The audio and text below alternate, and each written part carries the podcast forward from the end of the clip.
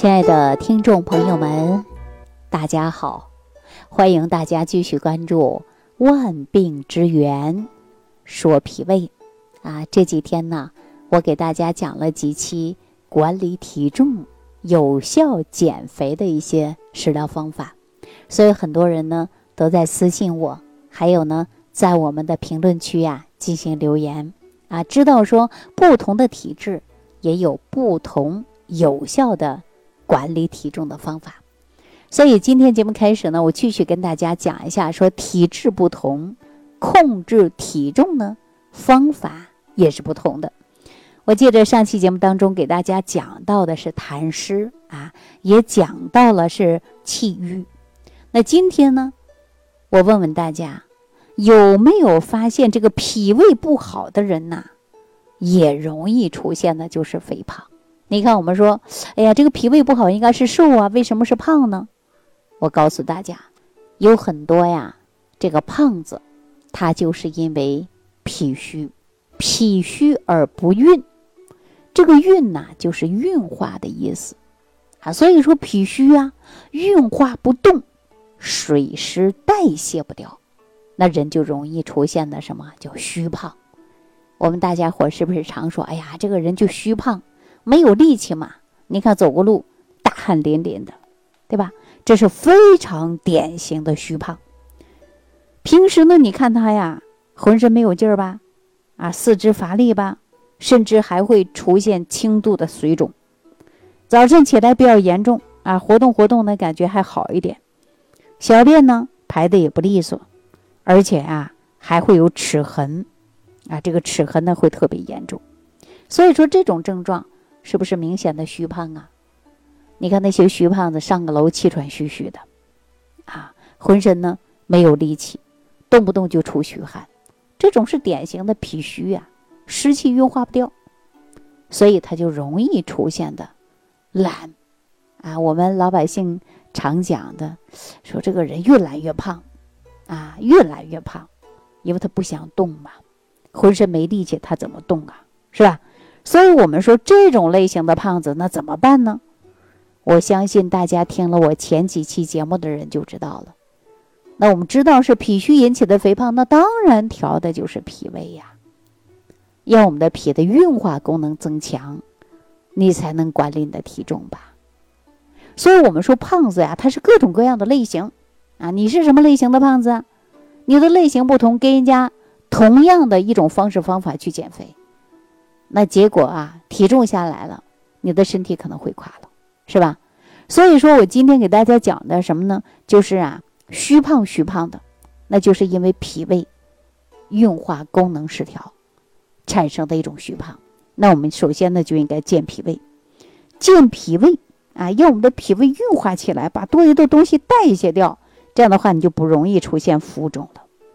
所以呢，我给大家推荐一些食材啊。第一个就是茯苓。说到茯苓啊，它是很好的健脾祛湿啊。那我们常常也用过的就是薏米嘛。这个薏米呢，大家说，哎呀，我吃过，那你吃一天能管用吗？它不管用。所以说你要吃啊，你就吃上一段时间啊，它祛湿的效果是特别好的。那么我们在健脾益气，还有呢，祛湿。啊，那就通过这些食疗方法。那另外呢，还有呢，就是鸡肉啊、白术啊、赤小豆啊，它都是健脾祛湿的。所以大家呢，可以把这些食疗方法用一用啊。这些食材可以吃一吃。呃，我记得在《中华养生药膳大典》当中啊，就有这道这个药膳，大家可以自己做一做啊。用茯苓、赤小豆、小米，呃，可以呢直接呀煮粥。煮成粥，空腹吃，吃上多长时间呢？吃上这个十五天为一个疗程。你吃上几个疗程？就说你吃上几个月，你看看你的身体的变化。早上空腹吃嘛，这些都是粮食。很多人说不行，我早上就习惯了吃个这个牛奶面包。那如果这样的情况下，你可能湿气呀就没办法代谢掉，或者说你这个体重啊你就没办法管理。啊，如果说你是这种虚胖的，我建议你先呢健脾胃，空腹吃上一段时间，这也是粮食，啊，吃什么不是吃呢？那针对我们身体的体重来管理，那你就应该呀，既健脾啊，又管理体重，这何乐而不为呢？大家说是不是这个道理啊？那另外呢，大家也可以啊做一些茯苓粥啊，啊，我以前也教过大家做茯苓饼嘛。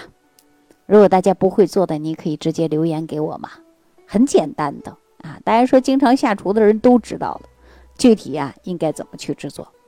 所以，我们科学有效的控制体重啊，一定要学会变体质。为什么我在《万病之源说脾胃》这档节目当中给大家讲，就是啊变体质，来用食疗方法。我希望大家能够坚持收听这档节目，收听久了，你自己就知道什么样的体质该用什么样的食材了。如果说你不会啊，那你就听我们的节目或者留言给我，最直接、最有效、最方便呐。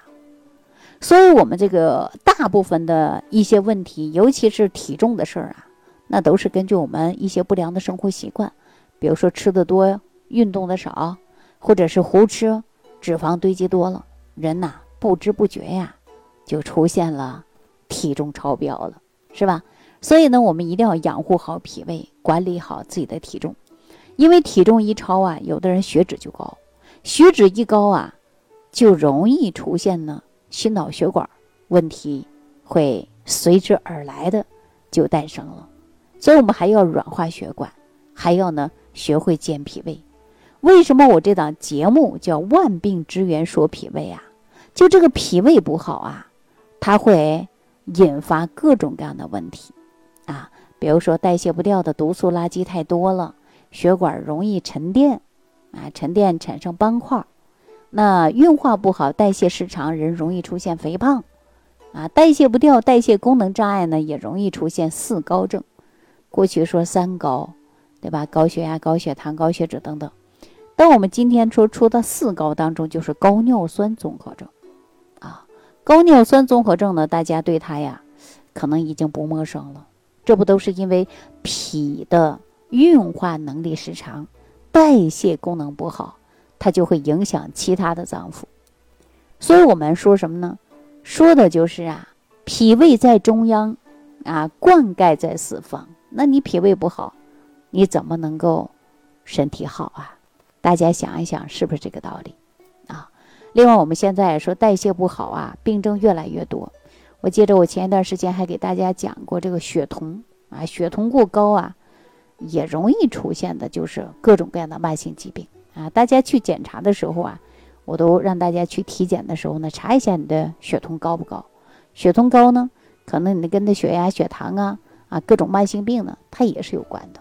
所以说，我们今天讲到这个脾虚运化不掉，人出现肥胖，而且随之而来各种问题就容易产生。哈，好了，那今天呢跟大家说的比较多啊，如果大家呢没记住啊，你可以直接呢啊重听一下。